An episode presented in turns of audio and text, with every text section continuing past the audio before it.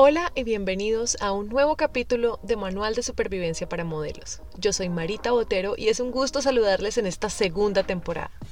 Hoy quiero presentarles una entrevista que le hice a una persona experta en finanzas. Él es Jorge Calderón y nos dio algunos consejos sobre cómo manejar nuestras finanzas personales y cómo empezarlas a pensar desde la perspectiva de trabajadores independientes.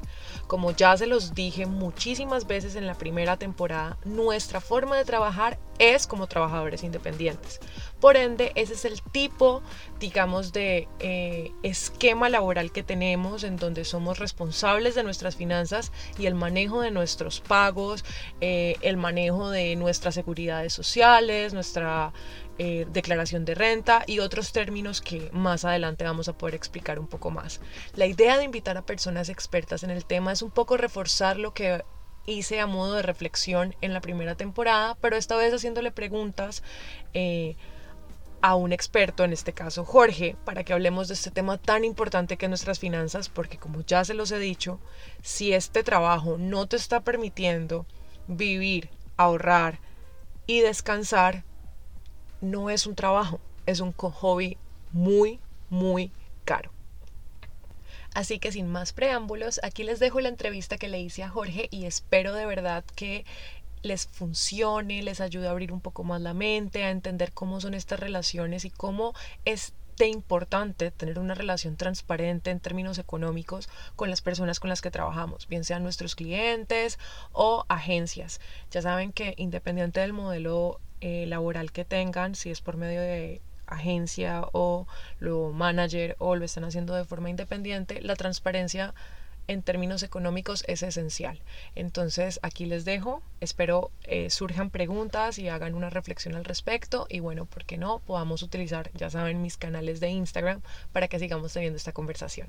Aquí les dejo la entrevista con Jorge Calderón. Hola y bienvenidos a un nuevo capítulo de Manual de Supervivencia para Modelos. Hoy estoy con Jorge Calderón, una persona que traigo aquí para hablar de un tema muy importante y que muchas a veces pasamos por alto y es el tema de nuestras finanzas.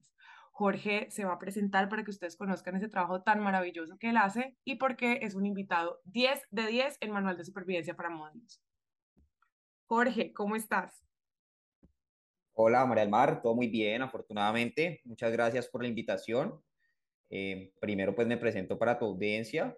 Eh, yo soy Financial Planner, trabajo con Invesca, que es una agencia exclusiva comercial de Scandia.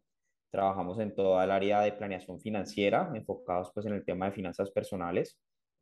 Cuento con más de cinco años en este sector y bueno, pues esperando poder aportar un poco, un granito de arena a esa cultura financiera que de pronto nos hace falta a muchas de las profesiones. Me encanta que hayas empezado con, esa, con ese tema de la cultura financiera. Pues vos has conocido un poco el proceso, cómo es el tema del modelaje, porque yo sé que para muchas personas de diferentes, digamos, asignaturas o, profesiones no la tienen muy clara. Y es una vaina muy tenaz porque pues la figura de nosotros es de prestadores de un servicio, pero en el momento, y, a quien al final le prestamos el servicio no es al cliente, sino en su gran mayoría a las agencias cuando estamos digamos, bajo una figura comercial con una agencia, que es muy difícil planear nuestras finanzas porque primero muchas personas no saben por qué la agencia te está cobrándole al cliente lo que le está cobrando. Dos, porque no sabemos cuándo nos van a pagar. Y tres, porque ni siquiera entendemos el valor de nuestro trabajo. Entonces yo creo que para entrar en motor, me encantaría que nos explicaras cuáles son como esos puntos esenciales para que una persona pueda empezar a planear digamos, sus finanzas desde el saber como que cómo arranco a cobrar, o sea, cómo sé que estoy cobrando bien.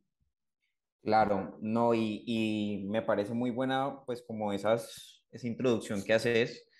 Creo que es importante también entender que, eh, o sea, si bien pasa en el sector de modelaje, pasa en un gran sector de la sociedad colombiana. Básicamente esto se da pues un tema de informalidad, ¿sí? Eh, seguramente pues el, el, sector en que ustedes se mueven no, es, no está muy formalizado eh, y eso afecta pues a muchos sectores económicos del país porque lo que los lleva pues es a un desorden eh, financiero, estructural. muchas veces pues al acudir a estas agencias de pronto puede ser no muy clara la información, ¿sí? Y, y pues eso es un, un, problema grande en las finanzas. A ver, todo, todo parte desde la base del presupuesto, ¿sí? Eh, esa, esa, es como la base de las finanzas personales. Digamos que hay como, como una serie de pasos para uno empezarse a estructurar y organizarse financieramente. Y el primero de todos es tener un presupuesto eh, consciente, donde tengo que tener claro cuáles van a ser mis ingresos. Eh, por ejemplo, pues en el campo de que sean independientes y, y presten servicios para, para, para varios empleadores o, para varias agencias, pues tienen que empezar a organizarse y saber cuánto les va a entrar y, y en qué mes. Es importante darle valor al trabajo que se hace, ¿sí? Eh, indiferentemente pues que sea, que sea modelaje, finalmente esto es una prestación de servicios como cualquier otro eh, y como una prestación de servicios debe haber un control y dependiendo de los montos que se, que se, que se facturen o que se cobren, asimismo se hacen unas retenciones en la fuente, deben haber unos aportes a la seguridad social, ¿sí? Si ustedes quieren saber cómo, pues, cuál es el valor de sus servicios, yo lo, yo lo que te prim primero invitaría es como a evaluar el mercado, ¿sí? Hacer un análisis de, bueno, una persona con un nivel de experiencia similar al tuyo o con un conocimiento similar o un recorrido similar, cuánto cobra, eh, no sé, por un día modelado, ¿sí? Y empezar a ver ese promedio eh, de la industria. Seguramente, pues ustedes tienen compañeros o personas relacionadas del sector que les puede decir aproximadamente cuánto se cobra dependiendo qué evento y qué nivel de exigencia haya en ese evento. Si ustedes sienten que lo que les están ofreciendo pues está por debajo de ese promedio de mercado y no es acorde con, con su trabajo, pues es importante también tener en cuenta que uno no debería regalar el trabajo, ¿sí? Porque en la medida que te regalas el, que uno regala el trabajo a sí mismo, estás afectando toda la industria. Entonces, eh, lo que primero que te diría es eso, es como ustedes quieren cobrar, tienen que hacer un análisis de cuánto están cobrando en el sector en promedio una persona con sus mismas capacidades aproximadamente. Y yo creo que algo que es muy importante que le pasa a muchos colombianos y es que nunca, nunca, nunca les dé pena cobrar. Es, es increíble a veces a las personas prestan un servicio o incluso pues prestan plata y luego les da pena cobrar, ¿no? O sea, cobrar es una obligación y es, y es un derecho que tienen por un servicio que prestaron. Entonces creo que en la medida que todo sea más organizado, sea más transparente, pues puede ser mucho más favorable para las finanzas personales, indiferentemente si sea un independiente o un empleado. Si tú ya tienes claro cómo estás cobrando, cuánto estás cobrando y cuánto y cuándo y cuánto te entra mensualmente, ya puedes empezar a elaborar un presupuesto, un presupuesto consciente con unos ingresos claros, aproximados, ¿sí? Y asimismo empezar a conocer pues cuáles son sus gastos y sus costos fijos aproximados. Porque muchas veces en ese desorden de que hay unos meses que tienen mejores ingresos que otros, eh, pues se, se, pueden perder en esos costos y en esos gastos y, y, y eso puede llevarles a, a tener consecuencias financieras eh, no muy favorables en, en un mediano y largo plazo. Eso que dijiste es esencial porque para nosotros lo, lo percibiste perfecto, o sea, para nosotros es súper difícil porque tenemos veces muy buenos, tres, cuatro, cinco trabajos, en donde se da como esa caja y uno dice, no, pues me voy a ganar, no sé, pongamos una cantidad, 10 millones de pesos en un mes, me dice 10 millones de pesos. Pero resulta que por temas contractuales, por temas de exposición, esos 10 millones de pesos te van a tener que rendir eh, 10 años, eh, 10 meses, perdón. Entonces, tenés que dividir, lo que yo hago a nivel personal es que intento dividir esa entrada en los siguientes meses que restan del año, pensando en que de pronto no pueda salir más trabajo. Pero cuando yo empecé a organizar mi presupuesto, yo lo primero, la primera pregunta que me hice es, vení, pero yo cuánto necesito para vivir, para saber si realmente lo que estaba cobrando me estaba dejando en deuda conmigo misma o no. Y cuando he tenido meses más, más fuertes que otros, me pongo un sueldo para intentar cubrir los gastos en caso eventual de que no me vaya a entrar más trabajo. Adicional a esto, intento tener otro tipo de ingresos, que eso es algo que hemos hablado acá en el podcast, y es eh, diversificar un poco porque está la misma naturaleza de la, de la carrera y digamos de esta profesión, pues requiere de, de poder tener diversificados tus ingresos para poder pues tener una calidad de vida acorde y luego lo que vos decís de tener esos como huecos financieros. Total, total. Y también dependerá mucho, pues, de, de, me imagino, el recorrido y el bagaje que, que pueda tener cada modelo, ¿no es cierto? No es el- lo mismo, pues, que el que está empezando o la que está empezando al que, al que ya tiene varios años transcurridos. Eh, en esencia, lo que les dije, pues, era como la base y lo que acabas de decir, básicamente es eso. Eso es un presupuesto, ¿sí? Si yo sé que no todo el año tengo ingresos, pero yo sí sé que todo el año tengo costos y gastos fijos, pues lo primero que tengo que evaluar es cuánto valen esos costos y gastos fijos, cuánto es lo que yo necesito conseguir para vivir, para saber si lo que estoy haciendo vale o no vale la pena, ¿sí? Eh, Claro. hay mucha gente que puede llevar un presupuesto y el presupuesto puede ser tan específico como uno quiera, ¿sí? Esto depende de cada uno. Eh, se puede llevar en unas notas en el celular, se puede llevar en un Excel, hay aplicaciones que te permiten eh, llevar control incluso de lo que se conocen como gastos hormiga, que es ese cafecito que te tomas por ahí, ese almuerzo que, que, que, que tomaste eh, por fuera en un restaurante, con un amigo o en un, o en un negocio, ¿sí? La Eh, ropita que te compraste impulsado por la nada, el ropa, la ropa, total, total, total, la ropa. Y, y también, y también es bueno diferenciar qué es una inversión y qué es un gasto, ¿no? Porque de pronto para ustedes el tema de la imagen es muy importante, ¿sí? Entonces, si ustedes están buscando generar ingresos, pues cómo, cómo se ven y cómo, y cómo se venden desde la imagen, eh, desde su presentación personal es importante. Entonces, de pronto en, en el caso de tu sector, puntualmente puede que ese, ese tema de la inversión en, en ropa, pues no sea tanto como un gasto. Obviamente, si, pues, si te compras 30 pares de, de tacones, no sé si hasta qué punto es una inversión, hasta qué punto es un gasto, pero Correcto. Por ejemplo, a mí me pasa mucho con la piel. Yo tengo dermatóloga y pues vos sabes que los dermatólogos pues te mandan productos con cierto nivel de, ga- de gasto, pero para mí siempre ha sido una inversión porque a la final lo que vos decís, pues yo vivo de esto. Entonces, eh, lo que intento es cuando viajo, me encuentro mecanismos para para que esa inversión no me afecte tanto, entonces eh, me inscribo a, los, a las revistas de puntos y de descuentos de las, de las tiendas dermatológicas, entonces cuando están en descuentos, pues en vez de comprar uno, compro dos o tres que me van a, a durar un poquito más, pero pues son estrategias que uno empieza a tener eh, para poder llevar a cabo, digamos, pues eh, la inversión que requieres para tu trabajo.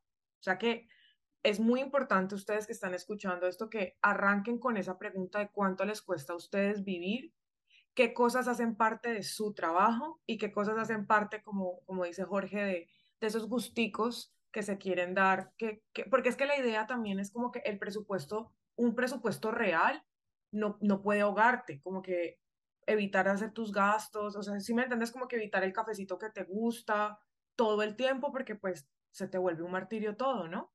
Total, total. El, el presupuesto incluye todo. Cuando hablamos de presupuesto, eh, hay una regla que se llama el cincuenta treinta veinte Eh, 50-30-20 es 50, que son eh, costos fijos. El 50% de los ingresos debería ir destinado a tus costos fijos. Un 30% que debería ir destinado a sus gastos variables. Esos gastos variables es donde ahí hablamos de esos gastos hormigas, donde pues que si quisiste salir a, a, a comer con alguien, ¿sí? Eh, si algún día quisiste ir a cine, es decir, todo hace parte de que somos seres económicos y que naturalmente pues eso también nos genera felicidad, ¿no? el tema de las experiencias, no, tampoco es negarse a eso, pero sí es llevar un control de eso. Y el otro 20% debería llevarse al ahorro y la inversión, un punto que mencionaste ahora que era clave, y es que como sus ingresos no son constantes o, o el de la mayoría, pues poder tener algo que se llama un fondo de emergencia. ¿sí? Normalmente un fondo de emergencia debería cubrirte entre tres y seis meses de costos fijos, de que no me entró ningún dinero, pero tengo como eh, pagar el arriendo, pagar los servicios, hacer mercado, ¿sí? Eh, pagar el celular, esos costos fijos, fijos, fijos, en la medida que ustedes puedan ir ahorrando y tengan ese fondo de emergencia, les va a dar mucha tranquilidad eh, hacia el futuro. Y también me gustaría hacerte como una precisión para que nos, para que nos sintamos un poquito más involucrados. Es decir, esto, créeme que esto no es solo del modelaje, Ujú, eh, esto es algo que le pasa a casi todos los sectores, ¿sí? Eh, en todas las carreras y es por un tema de que esto no se enseña ni en los colegios ni en las universidades, ¿sí? Entonces falta mucha educación financiera, eh, conocimientos básicos en la seguridad social, de por qué ustedes deberían aportar a la seguridad social, pues en la medida que sus ingresos se lo permitan y se los exijan, porque es bueno tener una salud, una cobertura en pensión, ¿sí? Eh, cuándo tengo que declarar renta, cuándo me van a hacer retenciones en la fuente, cómo elaborar una cuenta de cobro, ¿sí? Es muy importante, presto un servicio, cobro, ¿sí? Lo que les decía ahora, no les dé pena cobrar. Entonces, eh, pues yo creo que hay espacios y, y qué bueno que abrís este espacio porque permite empezar a entender un poquito sobre esos temas que de pronto nunca nos, nos han enseñado, ¿no? Ahorita que tocaste el tema de la retención en la fuente, a mí me gusta contarles mis experiencias para que ustedes, oyentes, eh, se hagan una idea de por qué es tan importante informarse. Resulta que yo trabajé con una agencia y el contador me escribió y me dijo, oye, tienes que declarar renta este año. Para esa época yo ya estaba trabajando eh, algunas cosas no directamente con la agencia, sino por fuera y les pagaba a ellos la, comisión por hacerlo por fuera, que era como de un 15%. Y eh, le solicité a la contadora de la, de la agencia que me pasara por favor las retenciones en la fuente correspondientes al año anterior para hacer eh, la retención, la declaración correspondiente. Y me responde lo siguiente y yo quiero que me digas si esa respuesta era válida. Me dice, yo no te echo retenciones en la fuente porque tú no pusiste en tu cuenta de cobro que declaraba renta. ¿Eso es válido? ¿Eso es verdad?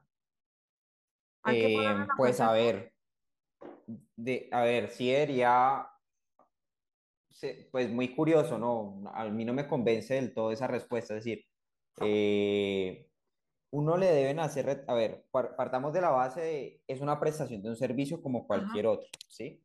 Cuando yo presto un servicio, en contraprestación de ese servicio vienen unos honorarios profesionales, ¿sí? Eh, que es pues que es eventualmente lo que te pagan. Entonces la ley tributaria lo que dice es que se hace un cálculo cuando yo le, le pago a alguien que me está prestando un servicio, yo debo hacer un cálculo para determinar si a esa persona le hago o no le hago retención en la fuente.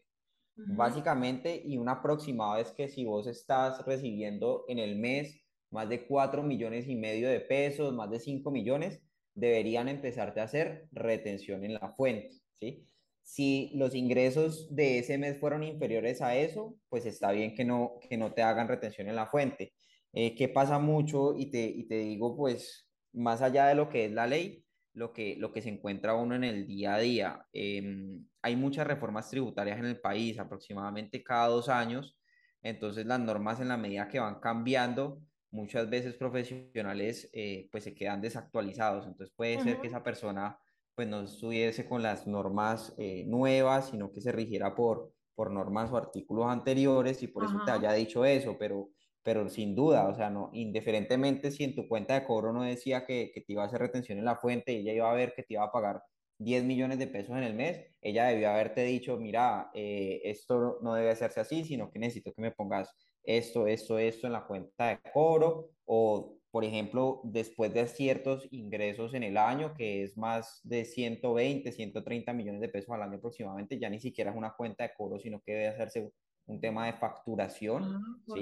Entonces debió haberte exigido una factura de venta. Digamos que eso, eso no es excusa, ya realmente debió exigirte lo que se necesitaba para hacerte la retención en la fuente, con el asterisco, pues que te pongo que siempre y cuando ese ingreso mensual diera para retención en la fuente, porque que, también le pasa a muchos independientes, y yo tengo clientes que les ha pasado esto que te voy a contar, y es, le prestan servicios a tres o cuatro eh, empresas diferentes y individualmente cada uno de ese servicio no supera los 4 millones de pesos, es decir, a uno le, le pasa una cuenta de cobro por 3 millones, al otro por 2, al otro por 1, al otro por 3, ¿sí?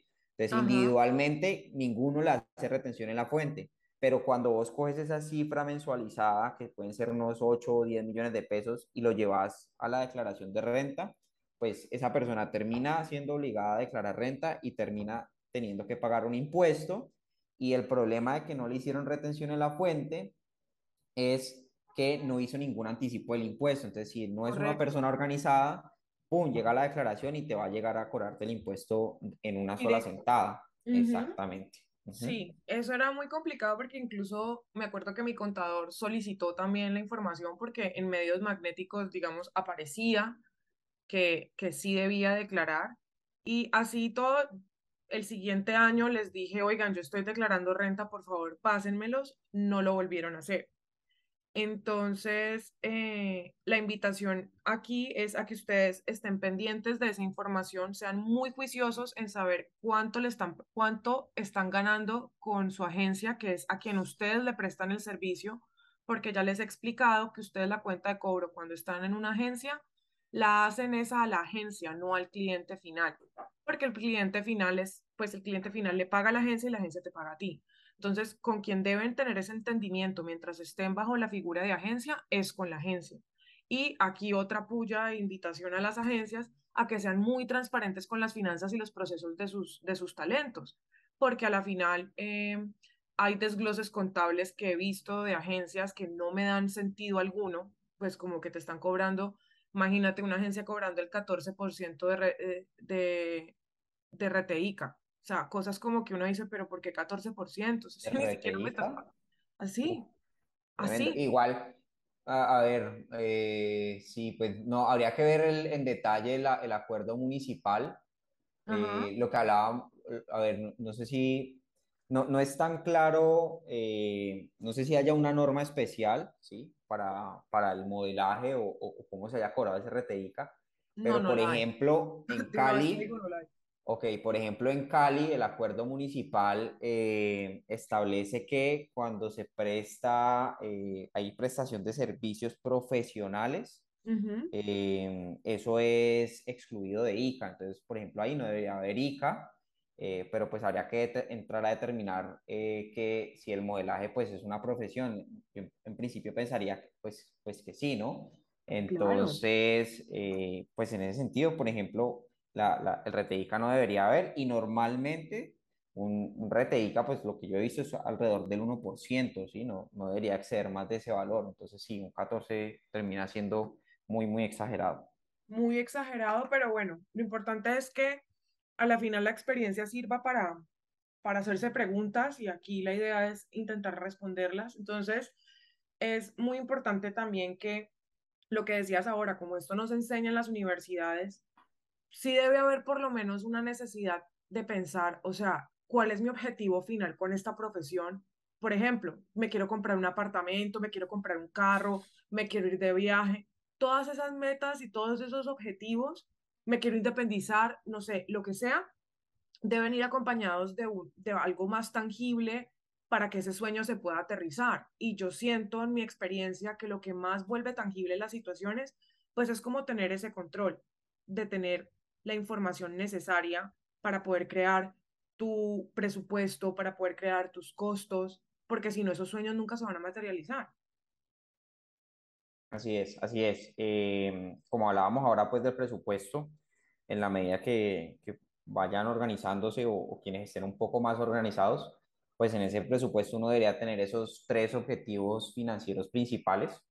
Em, a veces eh, a ver, cuando estamos en el sector financiero y, le preguntamos a la gente sobre qué es el corto plazo, normalmente las personas piensan en corto plazo una semana, un mes, dos meses, ¿sí? Pero realmente, pues cuando hablamos de corto plazo, por lo menos en el sector financiero estamos hablando de un año, mediano plazo estamos hablando entre uno, cinco años y largo plazo más de cinco años. Entonces, es bueno establecer objetivos a corto, mediano y largo plazo, construir un plan para poder lograr esos objetivos eh, ponerse metas de ahorro, no, no ahorrar después de lo que me gasté en todo el mes, o sea, de lo que me sobró, no, sino desde que ustedes empiecen a recibir su ingreso, eh, propónganse ahorrar el 5, el 10, el 15% y que eso se les convierta en un hábito y luego ese ahorro empezar a ver cómo poderlo invertir, bien sea en una propiedad, existen muchos subsidios que se están dando en vivienda, que pueden ser muy interesantes, eh, o también en el sector financiero, buscar inversiones atractivas, eh, sí, de todas maneras, pues educarse en, en un principio para, para, luego sí empezar a invertir esos, esos ahorros para poder ir completando esas, esos objetivos, esas metas de, de más largo plazo, ¿no? Hay una ley que salió que se llama la ley de pago a plazos justos, que muchos modelos me preguntaban a mí por interno como que ve, eso cómo nos afecta a nosotros. Yo les explicaba que como nosotros le pasamos la cuenta de cobres a la agencia y normalmente algunas agencias pues tienen la práctica de pedirte la cuenta de cobro una vez ellos hayan emitido factura al cliente, es muy difícil saber desde cuándo empieza a contar ese, ese plazo. Con ese modelo que te expliqué de cómo funciona ese cobro con esa prestación de servicio, esa ley, ¿cómo nos afectaría a nosotros los del sector del modelaje? A ver, em, esa ley de plazos justos, yo la estuve revisando, es la ley 2024-2020, es una ley relativamente corta. Si ustedes la buscan en internet, eh, son aproximadamente unos 13 o 14 artículos, ¿sí? Eh, digamos que lo que trata de desarrollar es el principio de la buena fe contractual y, y proteger pues las condiciones contractuales gravosas, es decir, lo que trata es de protegerlos de, de personas que puedan ser abusivas en, en, en, términos de, de, los pagos. Eh, entiendo pues que esto en un principio eh, se hizo en algún momento por esos almacenes de cadenas grandes que tenían muchos proveedores y, y pagaban eh, cinco, seis meses, siete meses después. Entonces, pues la idea de la ley era justamente que, que no pudieran jugar con la caja de las demás personas. Entonces, si en su sector ustedes tienen un intermediario que es una agencia, ¿sí? Eh, pues finalmente ustedes están trabajando es con la agencia. Entonces, una vez prestado el servicio, una vez se pasa la cuenta de cobro, una vez se cobra.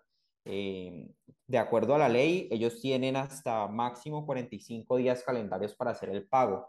Si ustedes ven que después de 45 días calendarios ellos no han respondido eh, por el servicio que ustedes prestaron, digamos que uno podría entrar jurídicamente pues a, un pleito, pero, pero pues más allá del pleito, yo creo que también vale mucho la pena que ustedes hagan sentido en, bueno, eh, mi trabajo vale, mi tiempo vale, entonces si yo estoy trabajando con, con X o Y persona que se está tardando más de 45 días calendarios en pagarme por un servicio prestado, pues yo creo que eso es un abuso y, y, vale la pena replantearse con quién están trabajando ustedes, ¿sí? Eh, lo que vos decías ahora, es, es muy importante pues ser transparente a, a la hora de, de, hacer negocios y, y, por eso, y por eso pues nace esta, esta ley de plazos justos. No sé si eso responde como la pregunta. Sí, perfecto. Sobre todo porque hay una práctica que es lo que yo te decía, o sea, la, algunas agencias no, te llaman y te dicen, oye, es que ya pasé las facturas, entonces vos prestaste el servicio en enero, pero te dicen en mayo, hoy vamos a pasar la factura por ese servicio que nos prestaste para las fotos de ese cliente, entonces hoy haz la cuenta de cobro. Es muy difícil así vos tener financieramente un control de algo porque vos no sabes cuándo la agencia va a pasar, va a emitir esa factura. En ese orden de ideas, el mismo día que uno hace el trabajo, pasa la cuenta de cobro a la agencia, la agencia máximo hasta el otro día tendría que emitirle la factura al cliente, ¿no?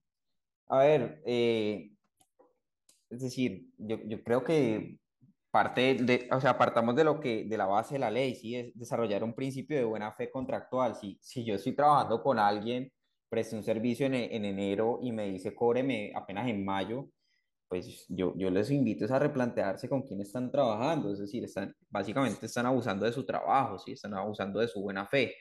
Eh, si, si bien pues no tiene que ser al día siguiente, pero, pero no sé, o sea, presté mi servicio hoy, paso mi factura esta semana y me dicen no sé, o, te pagamos en un mes, o, o, básicamente una empresa organizada debería decirte recibo facturas hasta los días 20 del mes y, y, y pagamos... Ahí empezar a contar. Y exacto, Y, y, ellos normalmente deberían decirte pagamos los 15 o pagamos los 30 eh, y esto se te va a demorar tanto, pero si ustedes se les están demorando pues más de dos meses eh, en pagarles pues por un servicio, yo creo que están perdiendo el tiempo y están perdiendo el trabajo, ¿sí? Eso, eso no, no les va a traer ninguna dinámica financiera buena. Yo creo que son muy pocas las áreas en las que eso aplique, de pronto en el, en el sector salud, pues por el tema de los movimientos de dinero en la EPS, pero en la gran mayoría, si ustedes están prestando un servicio y no les están pagando con oportunidad, eh, yo los invitaría a replantearse con quién están trabajando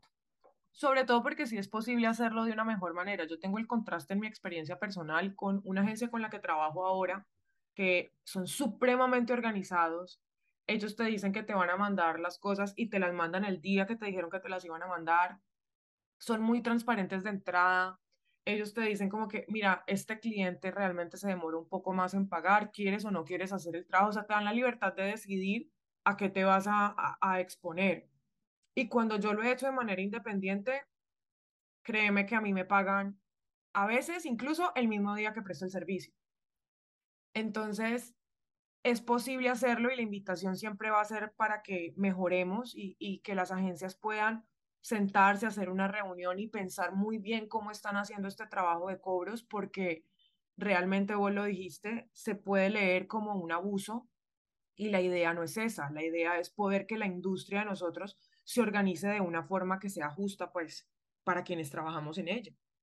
Así es, así es, María Y yo creo que del orden parte de la base del éxito, ¿sí? Una empresa ordenada y organizada, créeme con toda seguridad que va a crecer mucho y una empresa ordenada y organizada tiene que ser ordenada y organizada tanto con sus clientes como con sus proveedores. Eh, entonces, pues esto es un, esto es un todos y en la medida que, pues que todos seamos más ordenados, todos seamos profesionales, todos eh, comprometamos, no sé, yo soy una persona, por ejemplo, de, que, que, hago valer la palabra, me parece que es fuerte e importante, eh, en la medida que si yo me comprometo y te digo, mira, tal día son los pagos o tal día pasame la factura, eh, que sea siempre todo muy transparente y todo, y todo pues muy correcto, va a permitir que ustedes vayan creciendo en su negocio, bien sea como independientes, bien sea como agencias o bien sea pues en, en, cualquier empresa en la que se encuentren. No, Jorge, perfecto lo que, me, lo que me estás diciendo y esa frase, el orden es la base del éxito, me parece que es una muy buena manera que podamos como eh, recopilar lo que hemos hablado y para esto te pregunto, ¿cuáles serían como esos consejos que tú le darías a las personas, así estén en agencia, incluso las mismas agencias, para empezar a tener un orden como trabajadores independientes, prestadores de un servicio, para poder lograr tener como una relación sana con sus finanzas? Bueno, importantísimo, eh, pues partir de la base de conocer mis ingresos, ¿sí? Conocer cuáles son mis fuentes de ingreso, cuándo entran esos ingresos y cómo puedo generar más ingresos. Una vez establezco eh, la parte de los ingresos, conocer cuáles son mis costos y mis gastos fijos, tanto para desarrollar la actividad generadora del ingreso, ¿sí? lo que hablábamos ahora pues de la imagen, de la ropa, de las cremas, etcétera, pues en, tu sector, tanto como para el arriendo, eh, los servicios, el mercado, ¿sí? Establecer eh, un fondo de emergencia muy importante porque siempre van a haber épocas muy buenas de ingresos y siempre van a haber épocas flacas. Es decir, las economías son cíclicas y esto aplica para todos los sectores. Y em, pues también establecer esos objetivos y esas metas de ahorro que quiero cumplir tanto a corto, mediano y largo plazo que van a ir permitiendo construir un patrimonio, ir diversificando eh, los ingresos, que ojalá no solamente sea por su actividad de modelaje o, pues en el área en, el que se especializan, sino que también puedan ser rentas pasivas tales como arrendamientos, rendimientos financieros o que ustedes mismos se volvieron accionistas de alguna agencia o modelaje y eso les representa dividendos. Entonces, eh, tener ese pensamiento a largo, mediano y corto plazo y poder ser organizado con sus ingresos, con sus costos y con sus gastos va a hacer que empiecen a dar un paso más cercano a esa tan anhelada libertad financiera pues que todos queremos. Para tener ahora como una idea de mm, esta, estas eh, estrategias diversificadas, eh, ¿vos qué pensás, por ejemplo, de la idea cuando, a ver, nosotros con los influenciadores hay una vaina muy, muy chistosa porque pues obviamente muchas marcas ahora están migrando a contratar influenciadores y los influenciadores hay muchas páginas en internet en donde vos puedes calcular según el engagement que tiene la persona y los números cuánto cobrar por un post. Como los dos parten de la misma base de, de, de, la exposición y retomando lo que dijiste ahora de, de buscar esto en el mercado, ¿No crees que en un futuro podría ser ideal que esas tarifas estuvieran un poco ya como más establecidas? Porque nosotras trabajamos con categorías, entonces los new face son las personas que apenas están empezando, profesionales pues que ya han tenido digamos un buen recorrido y ya top es las que llevan más tiempo y tienen un recorrido muchísimo más grande eh, para, para cobrar. Pero digamos que estos eh, sistemas de cobro pueden incluso también ser una buena ayuda para saber si estás cobrando bien o no. Mm, a ver, yo creo que esa, esa, pregunta sí va a ser un poquito más, más difícil desde, desde mi punto de vista. Te voy a decir por qué. Porque mira que estos, estos influenciadores eh, que nacen, pues han, han arrollado con el mercado.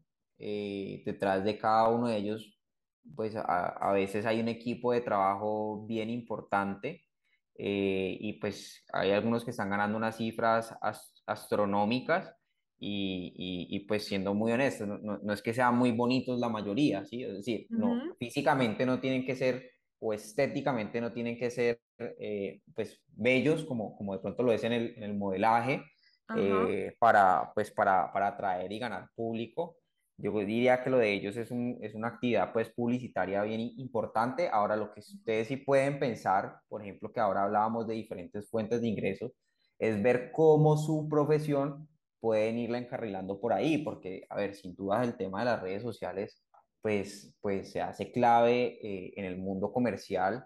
Hoy en día hay diferentes fuentes o diferentes formas de llegar al público y en la medida que haya más exposición hay mayores oportunidades de negocio. Entonces, em, si de pronto como, como modelo a través de tus redes logras tener un público similar al que logran estos influenciadores, sin duda pues las tarifas deberían ser similares o incluso mejores, eh, pues por lo que hablábamos ahora, porque ustedes son más profesionales o porque ustedes tienen un cuidado diferente de la imagen. Eh, eh, si no ese es el caso, pues yo, yo, diría que no, no, pues no podría uno como compararse con... con ¿Cómo hacer la similitud? Pero sí lo que vos decís de estudiar el mercado, o sea, saber cuánto están cobrando, porque yo a veces siento que en las negociaciones algunas agencias no, no lo tienen tampoco claro, porque no hay como presupuestos ni tampoco vos sabes en qué momento como tan, tan factible, por ejemplo, decir que es que esta New Face ha estado en cinco campañas, entonces ya es profesional. O esta profesional ha estado en cinco campañas este año, entonces ya sigue, sigue a top, ¿sabes? Uno como que no tiene muy claro cómo va escalando, porque tampoco hay como esa información real, pero yo creería que y me atrevería como a darles esta propuesta que en los contratos que tengan con agencias estuviera definido cuánto es el promedio de una top, cuál es el promedio de una profesional y cuál es el promedio de una new face en el rango de, de, de trabajos. Yo lo hago con mi trabajo. Yo tengo un cuadro de Excel con las tarifas. Entonces pongo tipo de trabajo, si es una campaña fotográfica, si es video, etc describo de qué se trata la actividad, pongo por cuánto tiempo pueden usar mi imagen, porque nosotros trabajamos con la imagen, y a lo último pongo el valor. Y con ese valor base, pues ya entro a negociar con, con la persona, porque pues a veces hay productores que te dicen, tengo tanto presupuesto. Entonces uno ya dice si sí o si no. Total. Eh, pero, pero tratarlo de organizar, ¿no crees que igual se podría hacer así, como tener todas tus cosas como organizadas de lo que quieres hacer, pero la agencia debe explicártelo porque es que vos no entiendes nada de este medio. Como New Face, pues vos no tenés ni idea cómo funciona el negocio. Yo ya lo entiendo, pero llevo 10 años en este negocio. Total, pues, a ver, volvemos y partimos de lo mismo, ¿no? Ojalá la buena voluntad de todos y, y pues una muy buena agencia eh, con toda seguridad debe conocer cuál es, cuál es el promedio de lo que pagan en, su mercado por, por, tener estas nuevas New Face. Eh, y, y, pues esas personas que estén empezando, eh, eh, pues tienen que empezar a, a, valorar, ¿sí? Y, y, de pronto eso también hace parte de, de, la experiencia y, y, lo que hablábamos ahora, si eh, entraron con una agencia y de pronto lo que les están pagando, ustedes ven que otro profesional con las características similares a ustedes le están pagando mucho mejor y le están pagando en mejores tiempos, pues de pronto replantearse con quién están trabajando. Y si por el contrario ustedes ven que sus, que sus pares eh, no les están pagando eh, bien o, o, les están pagando a, a, destiempo, pues quiere decir que ustedes sí están posicionados con un gran aliado y, y también invitarlos a que, a, que, a que se abran más espacios como estos dentro de, dentro de su sector eh, para que profesionales como ustedes puedan compartir experiencias a sí mismos, se protejan, ¿no? Porque si ustedes crecen, las agencias crecen, las empresas crecen y, y sin duda pues la publicidad y, y, la imagen hoy en día pues es, es, algo que mueve mucho, mucho, mucho dinero. ¿no? no, y la idea es eso que vos dijiste, o sea, valorar tu trabajo. Yo siempre se lo digo porque a mí a veces me preguntan mucho como que, Mari, mira que me salió esta propuesta, no sé cuánto cobrar.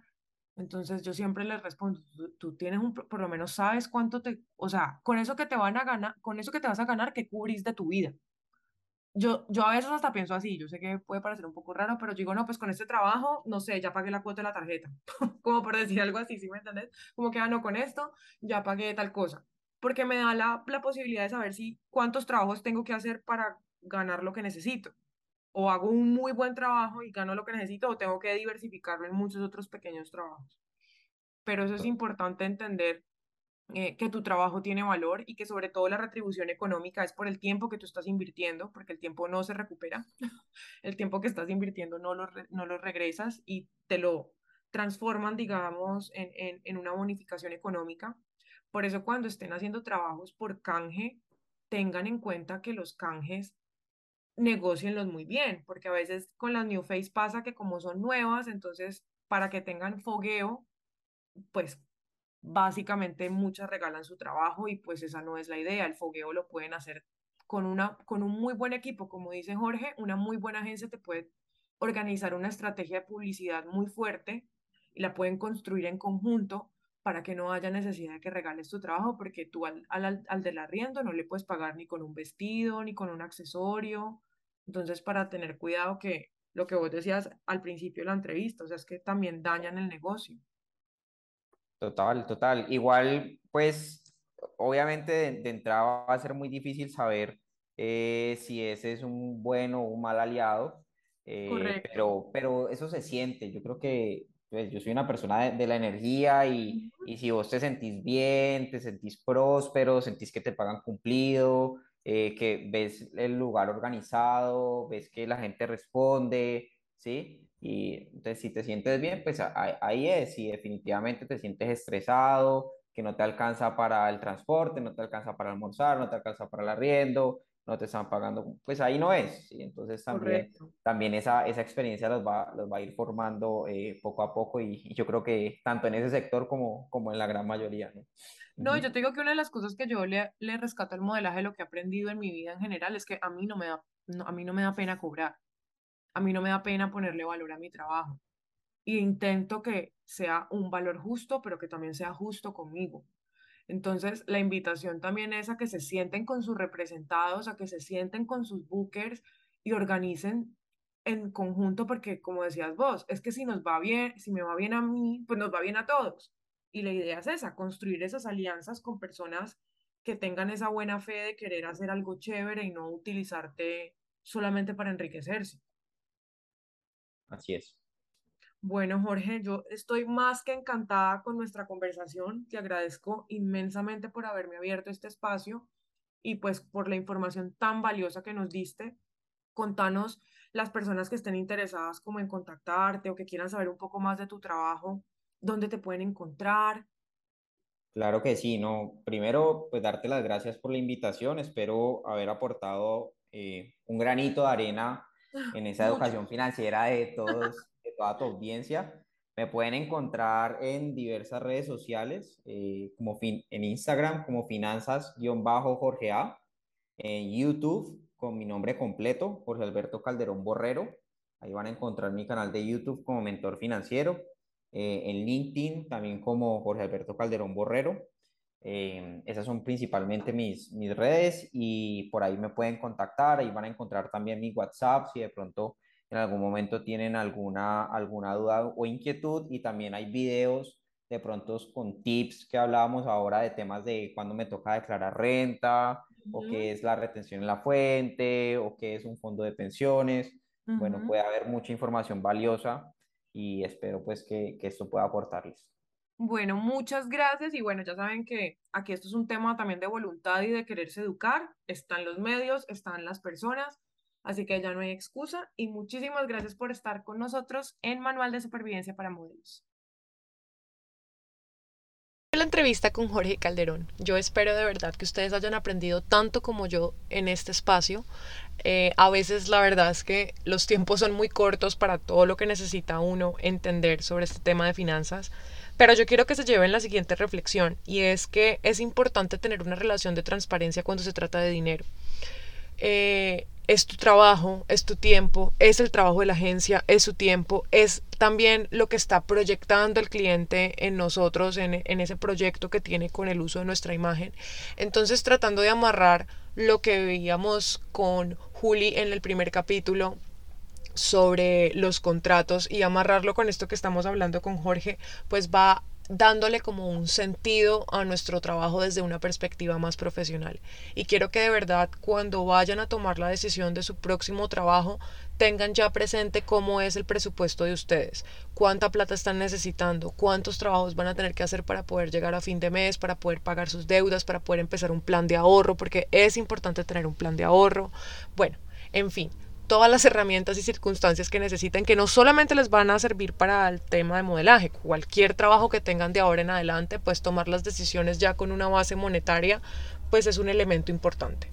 Así que los espero en el tercer capítulo de Manual de Supervivencia para Modelos, donde les puedo adelantar que tengo una invitada también increíble. Vamos a hablar de un tema muy delicado y esencial, no solamente para el modelaje, sino en cualquier relación interpersonal que tengan, laboral, eh, afectiva, y es el tema de la salud mental. Lo vamos a abordar desde una perspectiva de la humanización del modelaje. Así que los espero en ese tercer capítulo y muchísimas, muchísimas gracias por acompañarme. Yo soy Marita Botero y ya saben que mis redes sociales están abiertas para ustedes. Pueden encontrarme en arroba Marita Botero C en Instagram, arroba Marita Botero en TikTok y Botero Marita en Twitter. Los espero, un abrazo gigante y gracias por escuchar Manual de Supervivencia para Modelos.